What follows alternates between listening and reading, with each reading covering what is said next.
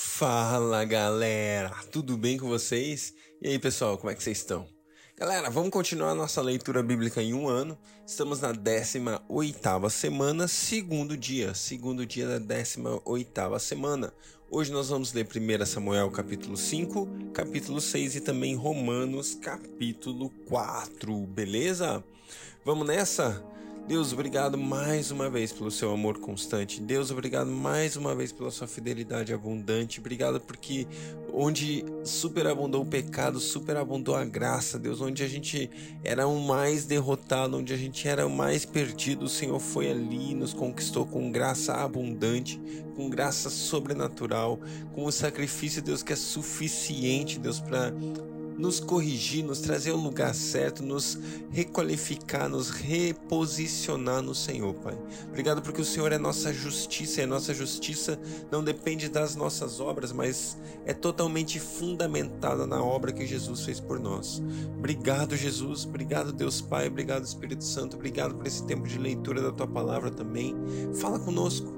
Nós queremos ouvir Sua voz. Abre nossos olhos e ouvidos, Deus, para que durante essa leitura a Sua palavra vá e penetre o nosso coração de uma maneira especial, Pai. Que a gente seja alimentado nesse tempo de leitura, em nome de Jesus.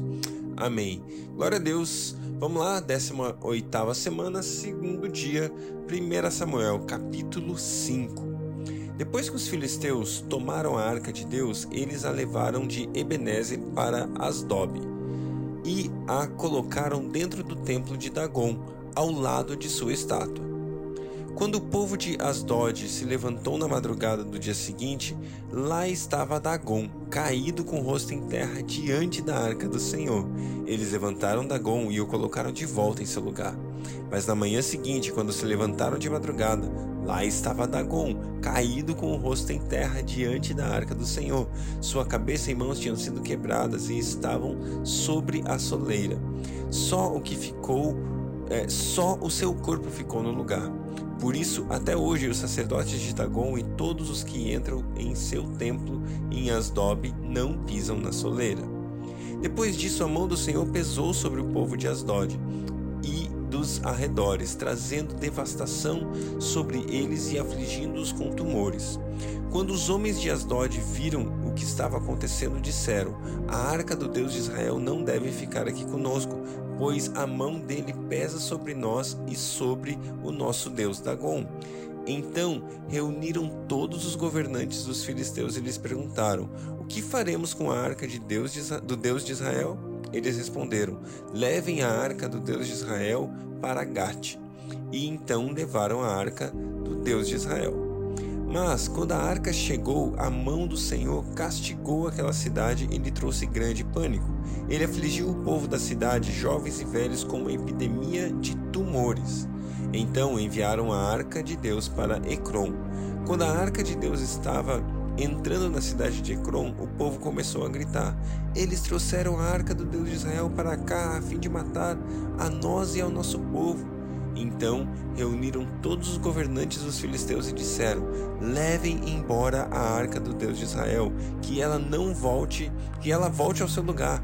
Caso contrário, ela matará a nós e a nosso povo, pois havia pânico mortal em toda a cidade. A mão de Deus pesava muito sobre ela. Aqueles que não morreram foram afligidos com tumores, e o clamor da cidade subiu até o céu. Glória a Deus, isso é poderoso, poderoso, porque eu e você precisamos nos inclinar mais e mais para a presença de Deus. Esses dias eu falei aqui que quando nós nos prostramos diante de Deus, junto conosco, se prostram as nossas circunstâncias, os nossos problemas, as nossas dificuldades, tudo se prostra quando a gente se prostra junto dele. E a gente viu aqui nesse esse Deus Dagon, né? Quando ele estava na presença de Deus, ele caiu, ele caiu com o rosto em terra diante da arca. E depois a gente vê que ele caiu e foi quebrado. Né? Ele perdeu a sua cabeça e as suas mãos. Ele perdeu a, a, a sua capacidade de influência, perdendo a sua cabeça, e perdeu as suas mãos, a sua capacidade de ação. Sabe, então eu quero encorajar você, quando você está diante de Deus, se prostre. Se coloque de joelho, reconheça a soberania de Deus sobre a sua vida. E quando isso acontece, não é só você. Você está prostrando com você os seus problemas, as suas dores, as suas dificuldades e, consequentemente, a presença de Deus quebra a influência dessas coisas sobre sua vida e quebra a ação dessas coisas sobre sua vida. Assim como a gente acabou de ler aqui em 1 Samuel, capítulo 5. 1 Samuel, capítulo 6. Quando já fazia sete meses que a arca do Senhor estava em território filisteus, filisteu, os filisteus chamaram os sacerdotes e adivinhos e disseram: O que faremos com a arca do Senhor? Digam-nos com o que devemos mandá-la de volta ao seu lugar. E eles responderam: Se vocês devolverem a arca do Deus de Israel, não mandem de volta sua arca, mas enviem também uma oferta pela culpa. Então vocês serão curados e saberão por que a sua mão não tem se afastado de vocês. Os filisteus perguntaram: Que oferta pela culpa devemos enviar-lhe? Eles responderam: cinco tumores de ouro e cinco ratos de ouro, de acordo com o número de governantes filisteus, porquanto a mesma praga atingiu vocês e todos os seus governantes. Façam imagem dos tumores e dos ratos que estão assolando o país e deem glória ao Deus de Israel. Talvez ele alivie a mão de sobre vocês, seus deuses e sua terra. Porque ter o coração obstinado como os egípcios e o faraó? Só quando esse Deus os tratou severamente, eles deixaram os israelitas seguirem o seu caminho. Agora, então, preparem uma carroça nova com duas vacas que deram cria e sobre as quais nunca foi colocado jugo. Amarrem-nas na carroça, mas afastem delas os seus bezerros e ponham-nos no curral. Coloquem a arca de Deus sobre a carroça e ponham numa caixa ao lado os objetos de ouro que vocês estão lhes enviando como oferta pela culpa. Enviem a carroça e fiquem observando. Se ela for para o seu próprio território na direção de Bet-Semes, então foi o Senhor quem trouxe essa grande desgraça sobre nós. Mas se ela não for, então saberemos que não foi a sua mão que nos atingiu e que isso aconteceu conosco por acaso. E assim fizeram. Pegaram duas vacas com cria, amarraram-na amarraram a uma carroça e prenderam seus bezerros no curral.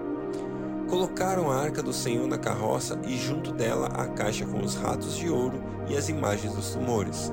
Então as vacas foram diretamente para Bet-Semes, mantendo-se na estrada e mugindo por todo o caminho.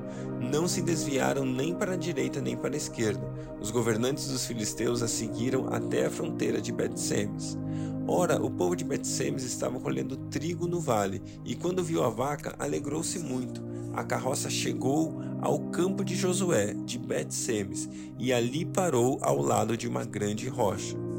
Então cortaram a madeira da carroça e, a, e ofereceram as vacas como holocausto ao Senhor.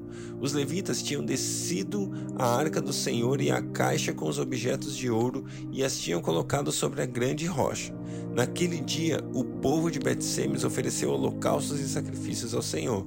Os cinco governantes dos filisteus viram tudo isso e voltaram naquele mesmo dia a Ecrom.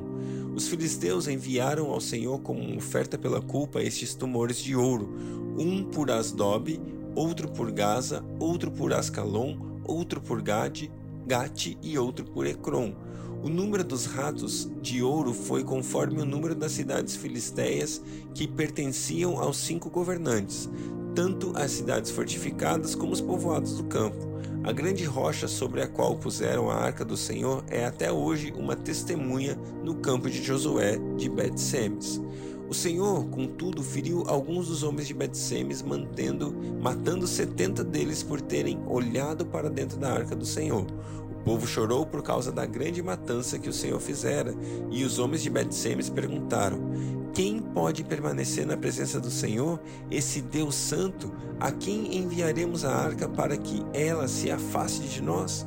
Então enviaram mensageiros ao povo de Kiriat Jearim, dizendo: Os filisteus devolveram a arca do Senhor. Venham e levem-na para vocês. Glória a Deus, glória a Deus pela Sua palavra, a presença de Deus a arca de Deus voltou. E a gente vai ver mais um pouquinho sobre essa história. Daqui a pouco Davi vai entrar em cena. Na verdade, mais para frente Davi vai entrar em cena, ainda tem uma boa parte da história, mas quando Davi entra em cena fica muito especial e a gente vai relembrar um pouquinho dessa história mais para frente. Romanos, capítulo 4. Portanto, que diremos do nosso antepassado Abraão? Se de fato Abraão foi justificado pelas obras, ele tem do que se gloriar, mas não diante de Deus. Que diz as Escrituras: Abraão creu em Deus e isso lhe foi acreditado como justiça. Ora, o salário do homem que trabalha não é considerado como favor, mas como dívida. Todavia, aquele que não trabalha, mas confia em Deus que justifica o ímpio, sua fé lhe é acreditada como justiça. Davi diz a mesma coisa quando fala da felicidade do homem a quem Deus acredita justiça independente das obras. Como são felizes aqueles que têm as suas transgressões perdoadas, cujos pecados são apagados. Como é feliz aquele a quem o Senhor não atribui culpa. Destina-se essa felicidade apenas aos circuncisos ou também aos incircuncisos? Já dissemos que no caso de Abraão, a fé lhe foi acreditada como justiça. Sob quais circunstâncias? Antes ou depois de ter sido circuncidado? Não foi depois, mas antes. Assim, ele recebeu a circuncisão como sinal, como selo da justiça que pela que ele tinha pela fé, quando não ainda fora circuncidado. Portanto, ele é o pai de todos os que crê, sem terem sido circuncidados, a fim de que a justiça fosse acreditada também a eles. E é igualmente o pai dos circuncisos, a quem não somente são circuncisos, mas também andam nos passos da fé que teve nosso pai Abraão antes de passar pela circuncisão. Não foi mediante a lei que Abraão e sua descendência receberam a promessa de que ele seria herdeiro no mundo, mas mediante a justiça que vem pela fé. Pois se os que vivem pela lei são herdeiros, a fé não tem valor e a promessa é inútil, porque a lei produz a ira, e onde não há lei, não há transgressão. Portanto, a promessa vem pela fé, para que seja de acordo com a graça e seja assim garantida a toda a descendência de Abraão, não apenas aos que estão sob o regime da lei, mas também aos que têm a fé que Abraão teve. Ele é o pai de todos nós, como está escrito: Eu o constituí pai de muitas nações. Ele é nosso pai aos olhos de Deus, em quem creu o Deus que dá vida aos mortos e chama à existência as coisas que não existem como se existissem. Abraão, contra toda a esperança, em esperança creu, tornando-se assim pai de muitas nações, como foi dito a seu respeito. Assim será sua descendência. Sem se enfraquecer na fé, reconheceu que o seu corpo já estava sem vitalidade, pois já contava já contava cerca de 100 anos de idade e que também o ventre de Sara já estava sem vigor. Mesmo assim, não duvidou e não foi incrédulo em relação à promessa de Deus, mas foi fortalecido em sua fé e deu glória a Deus, estando plenamente convencido de que ele era poderoso para cumprir o que havia prometido. Em consequência, isso lhe foi creditado como justiça. As palavras lhe foi acreditado não foram escritas apenas para ele, mas também para nós, a quem Deus creditará justiça a nós, que cremos naquele que ressuscitou dos mortos, a Jesus, nosso Senhor. Ele foi entregue à morte por nossos pecados e ressuscitado para a nossa justificação. Aleluia. Glória a Deus pela sua palavra. Que Deus abençoe seu dia e até amanhã.